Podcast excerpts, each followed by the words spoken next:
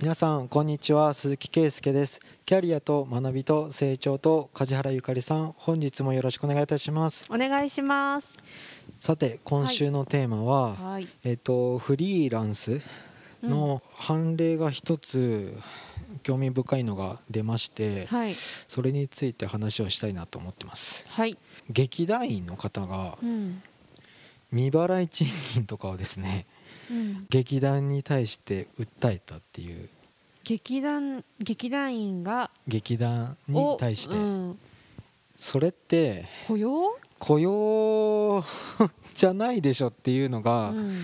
今までの常識だとは思うんですけど、中身を見るとですうね、ん。俳優さん。うん。俳優さんだと上映がロングランになれば、うん。ある程度期間ここからここの期間この上映のために専属契約みたいになると思うんですよ。うんうんで専属契約結ぶ時にななんですかね入団契約委はい。託契約、何になるかちょっと分かんないんですけど、うん。まあ、要はフリーランスですよねそういう文化系の人が、うん今回訴えた未払い残業っていうのは、はい。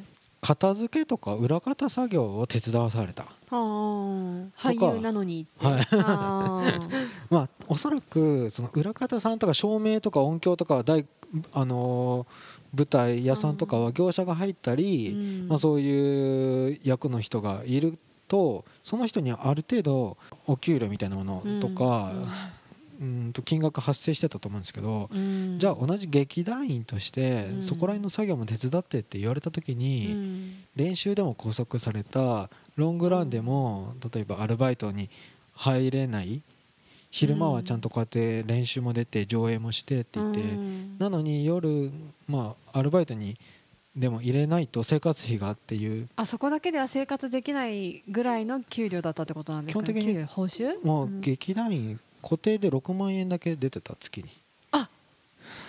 え毎日毎日？毎日の拘束かどうか分かんないですけど。あだから6万円しか劇団からは支給されてなかった、ーえそれ週にどれぐらい拘束されてたかに。だって週1だったら、はい。週1だったら月4回5回だったら1日1万って普通かもしれないけど とかね。週34とか5だったらね。いやそれがうん。夢を見るためのその食え食えないっていうか上映がそのみんな有志で集まったとか、うん。ビジネスに成立する僕も映画とか自主映画撮ったことあるんですけどああそうなんですか。あのその拘束時間めっちゃ多いしね。待機時間も本当に多いし、うん。そういうのが給料最低賃金かかりますよとか 言われるとこのこの記事を見た時にですねうん。使いづらって思ったんですよ。うん。ちょっと現実的じゃない感じしますよね。あそうなんですか。もう芸能人扱いしないととか1 1本いくらとかうんそれいくら上映していくら帰ってきてとかスポンサーを集めてうん。やっと給料払えるギャラを払えるとかなんですけどうん。そんな小さな劇団うん。で名もない俳優さんにうん。申し訳ないけどそこ最低賃金で計算してもうん。ちょっと運営を考えるとこの判決はかわいそうなんじゃないかなって思ったんですよ。でも全額払いなさいになったってことですか？全額っていうほどじゃないと。ただ裏方作業とか断れないとか指示されてるとかうん。言ったらそれはその拘束がと作業を。うん。練習とかってうん。例えばうんとそれこそ美容室の営業時間外にアシスタントの人が「いいよ作業場使ってうんあのカツラとかで練習してもいいよやっ」てますね。あれあそこ給料発生できしてないし、うん。あれは自主性だよって、まあ、うん。家のベランダでやってもいいし、うん。まあ、店舗使ってもいいよっていう。あれと一緒？だからうん。稽古は給料発生しないよで、うん。あのいいと思うんですよ。なんですけど、うん。全体練習とか、まあ、演目で上映分も出演料1ヶ月分で6万円の固定。うん。なのに裏方作業とかそういうのも率先して手伝わないとうん。それこそ役変わるよ代わりいくらでもいるよみたいな立場だと断ることができませんでした。ね。指示に対して強い劇団と弱いその役をもらう側。うんが労働者性があるって。だからその裏方作業を手伝うのをいや断られ断れないよねっていう。雇用契約はもちろんしてないですよね。してないけど労働者性があるってそれちょっと手伝ってっていう5分10分みたいなことじゃなくて結構なんかがっつり23時間拘束されてるのが毎日続いたとかそういう状況なんですかね。毎日続く。行くたびに？とか本当に細かい中身は分かんないんですけど、うん。もうそれこそその就業時間外に LINE で連絡したってうん。未払い残業を訴えれる 時代だから僕もめっちゃ気をつけてますよ。本当に。スタッフに 時間外に LINE なんて絶対しないとか。それといや断れないあの返さないとなるほど、ね、いけない、手伝わないといけないっていう、で記録に残ってるしね、はい、なんで返事返さないの？それが評価につながるとか。でむしろ役を下ろされるとか。えー、でもあーちょっとなんか違う気がしますよね。そうなんですよ。これなんか一緒に作り上げるってなんかまあ確かにそういうのにつけ込んだブラックなうんうん人の使い方みたいなものが横行したら、うん。それは弁護士が労働者性があるし未払い残業で訴えましょうって、そういうのを力貸すって、うん。そういう世の中になっていくのかなって思いつつ、うん。はっきり言って、うん。若い人のチャンスをつかむ機会がうん。減ると思う。単純に。あなんかそれ今その事例に沿って会社がじゃあもうそういうのやりませんとかなったらってことですよね。もう何を言っても、うんハラスメントって言われるうん。何を手伝わせてもこれって時間外ですか？とか言われちゃう。んまあそういう流れですもんね今ねちょっと。だったらもう大手同士のうん。もう話をつけたもうもうそういう体力があるところだけじゃないとやっていけないそういうの作品とか文化をなんかこうアートとか表現するっていうのもそれがなんかこういうことを言うといや今の若いまあ若い男性の劇団員が訴えた。まあでしょうね。上の人はそんなことやらないだろうなと思う。う んなうん。だって例えばバンドの練習でうん。これ、うん、別にこの時間を仕事に変えたらどれだけ稼げるとかそんなん考えないっていうか。まあなんか生活によっぽど切羽詰まってたかとかもあるかもしれないですよね。うん。本当にその一人暮らしだったら6万なんてねうん。無理だろうし家賃払ってとかやってたら、うん。っていうのがあるにしてもでもうんなんかちょっとだけえでもそうなるの分かってたよねっていうのもうん。その道を選んだ時点で。なくはない気がするんだけどでもそうやって言うと経営者側の立場を何甘やかしすぎる ってなっちゃうのかな。うん。でもなんかあれば今言ってたみたいにすぐハラスメントだのブラックだのって言えばなんか済むようになってる流れってあるじゃないですか。はい。ちょっと嫌だよね。他人とつながる他人と何かをやることににうん。過剰にそれ何か気分を害されると、うん何か制度上に訴えるとかうんいうのがだいぶ行き過ぎているよううなん。気がするんです。けどそれ話し合ってじゃあこれじゃあ僕結構辛いからうん。アルバイトしなくちゃいけないし帰らせてほしいですとか。ああ言ってたのかな？そもそも言ってないのかうなん。それもね。結局話がこじれてまあ頑として払う気がないって言われたからもう訴えるっていう手段取取ったかもしれないし。訴えやすいしねしかも今 なんかなんかあったら相談してくださいってい はい。う弁護士事務所もいっぱいあるし、うん。そうか。なんかまあこれで若いうちにそういうのを、うん。あのー昔言うじゃないですか。若いうちは苦労した方がいいよって。うん、それは思うんだけどね私いまだに、うん。でもそれが古いって言われるもんね今。そうなんですようね、んじゃあどこにチャンスがあるっていうのか自分でもう全てを用意して、うん。って言ってまた運営側になるじゃないですかこの自分が。払ってくれないとか、うん。なんかねそこで条件が折り合いつかないんだったらとか、うん。でもやりたいとか、うんうん。それかもう本当に大手に引っかかれば大手はちゃんと給料確保してくれる、うん。ギャラ確保してくれるとかなんですけど。なんかいいところばっかりが多分見えてるんだろうなと思う。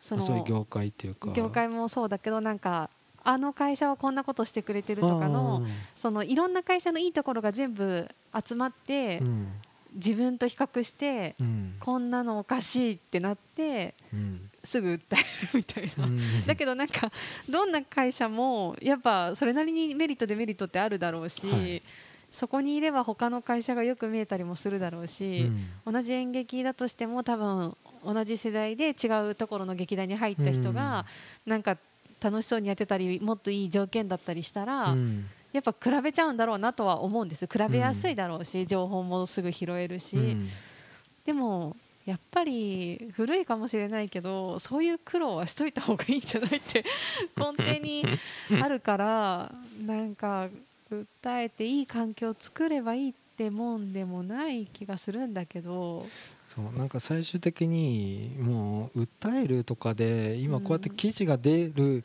より、ほ他探す他で表現する場を作るっていう、いや多分出せないとかあると思うんですよね。採採算ビジネス的に成り立つように上げるのに、そういう芸能とかしかも高速生身の人間じゃないですか舞台って。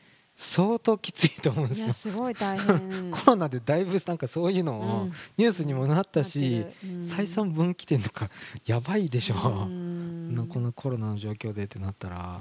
なんかそういう事情も分かった上で、訴えるっていう手段よりかは他に行って、他の何か別に、ね、自分で作り出すとかの方が。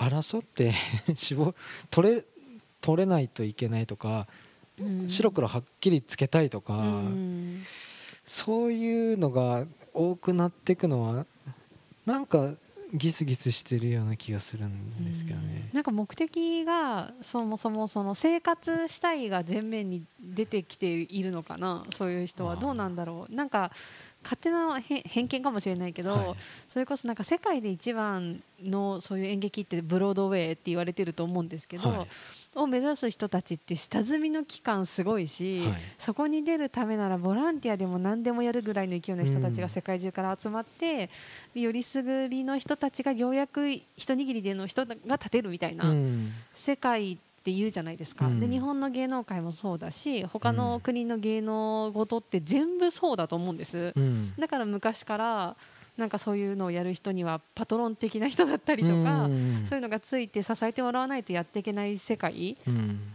で分かってる人が行く場所なんじゃないのってどうしても思っちゃうんだけどで普通にその自分の生活を守りながらやりたいんだったら、うん、やっぱよく言われるのが趣味でやればいいじゃんとか、はい、そういう風になっていくじゃないですか。はい、でそこで稼げるかどうかは自分の実力もあるしもちろん運もあるし、うん、出会いとかいろんなそういう人脈もあると思うけど、うん、その現実を受け入れないでそんなことに時間費やすからそうなんだっていう気持ちもちょっとごめんきついけどある。かな。僕がもうちょっとだいぶ引っかかってるけど寄付文化みたいなものの、うん、結局応援をしてもらうとか、うん、何かやりたいことがある時に、うん、そこのお金が出てこないグループ組織団体と、まあ、そういう労働者性あるよねっていうところを争うよりも、だったらやっぱ応援してもらうパトロンっていうか、その寄付なり贈与なり、なんかそういう、まあ、別にグッズ展開にしろ、配信にしろ、やっぱ一緒に考えていきましょうねっていうふうにならないと。なんかこの平行線がずっと続くと本当に雇用主、雇用されるかは、すごく本当考え方が違うっていうか、うん、いや雇用しにくくなるいやしにくいでしょう。もうだいぶそういう流れになってる気がする。フリーランスも保護しなくちゃいけない。フリーランスも立場弱いんだよって、うんまあそうかもしれないけど、うん、なんていうのかな。どちらかというといいものを作ろうと思ったら規制緩和みたいな考え方の方が、うん、あの広がると思うんですよね。うんうんまあ別にネットでお金集めちゃえばいいじゃんとか、うんそういう方向の方がいいものが結果うまできるような気がうん。うんするんですよね。なんかそうも労働法持ち出して弁護士立ててっていうのはうちょっと残念なそうですね。気が。クリエイティブな業界なのに。なんか本当に雇用をされる環境っぽくなるとそういうなんか規制に訴えるみたいなことが増えてきて、うん。で逆もやっぱり多分あって完全にボランティアの有志が集まってる、それこそ若者の団体とかもあるはあるじゃないですか、うん。でそういうところはもうみんなでできることやってみたいなことが根付いてるけど、でもそれが成り立つのは多分雇用の関係がないから、うん。でちょっとでもあってちょっとでももらえるとえなんでもっともらえないんだみたいなことが生まれてくるけど最初からなかったらないで、まあ、みんなないしねに納得するんですよ、多分。はいだからその中間が消えようとしている感じ？なのかな？もらうところはもうしっかり制度立ててうん。グレーを許さない。うん。でグレーになるならもうゼロでいいじゃんみたいな、うん。でもなんかそれもちょっと違うんじゃないと思うけどでも今そういう流れな気がする。有志でそう集まって ボランティア的なコミュニティ作ってる人たちはいるもん。だからなんなんなんだろうね。いいのかなこういう流れで。そういうもんなのかな。不思議な流れ。例えば芸能人とか知名度がある人は村を作りたいって言ったって手伝ってくれる人いっぱいいるじゃないですか。うん。過渡期のような気もしますけど、うん。いい方法は多分いろんなネットが発達して寄付とかうん。応援とかお金を集める方法とかもだいぶいい方向になってると思うからそうですね増えていろんなやり方がね。そう。うんこの劇団が継続するようにとか、うん。いい作品作れるようにとか予算がない、予算を取るためにとかうん。そういう観点をあやっぱ一緒に、あのー主催者とかうん。運営団体とうん。作っ一緒に作っていく主体的に作っていくっていう方が、うんやっぱり喜ばれると思うし、うん。先がある話じゃないのかなと、分かった。はい、やっぱり人間関係じゃない？じゃあなんか結局それ言ったら終わりってちょっとだけずっと5分前ぐらいから 思ってたんですけど、ででもなんか結局言い方とかさはい。そのなんか掃除ぐらいやってけよっていうのか、はい、ここお金ないからみんなで作ってこうよっていう空気があるのかの結局そこだよね多分。そうっすね、うん。そうだよね。そこがなかったんだろうな。いやなんかそれでないところで我慢ならなくて、うん。こじれて、うん。弁護士立ててっていうところまで行く前はまあうん。そういう人と相手にしないっていうかうん。他を探すっていうののどっちかじゃないですかね。一緒に作り上げるか、その人訴えてもなんか時間の無駄のようなうん気がするしなっていううところです。うん。うん、制度もいろいろ確かにそのフリーランスなのに雇用みたいなことがあるのかもしれないけど、ベースは人間関係ということで大事にしよそう。う。うん。じゃああんまりこういう事例が上がってくるのは、うん。これからフリーランスで多くなってくるのかな？これ初だから記事になった感じなんですかね。初まあその職種が劇団員の裏方作業を手伝って未払い残業っていうのはまあ、ないですよね。まあちょっとうん珍しかったなと思いますが。そうですね。はい、そんな例もあるけど、そう制度に訴えるばかりじゃなく、そういいものを作り上げようっていうそうん。のクリエイティブなところで、うん。SNS っていうかテクノロジーの発達とか、うん。なんかもうちょっと分断じゃないみたいな争いじゃない方向うんでうん。話ができる関係ね。づくりがはい。おすすめですっていうところで、今週はいいですか？以上とさせていただきます、はい、ありがとうございました。ありがとうございました。番組では2人へのご意見、ご質問をお待ちしています。社会保険労務士事務所コルトスのホームページまたは info アットマーク sr ハイフン、kolutus。com info アットマーク sr ハイフンコルトスドットコムへお問い合わせください。お待ちしています。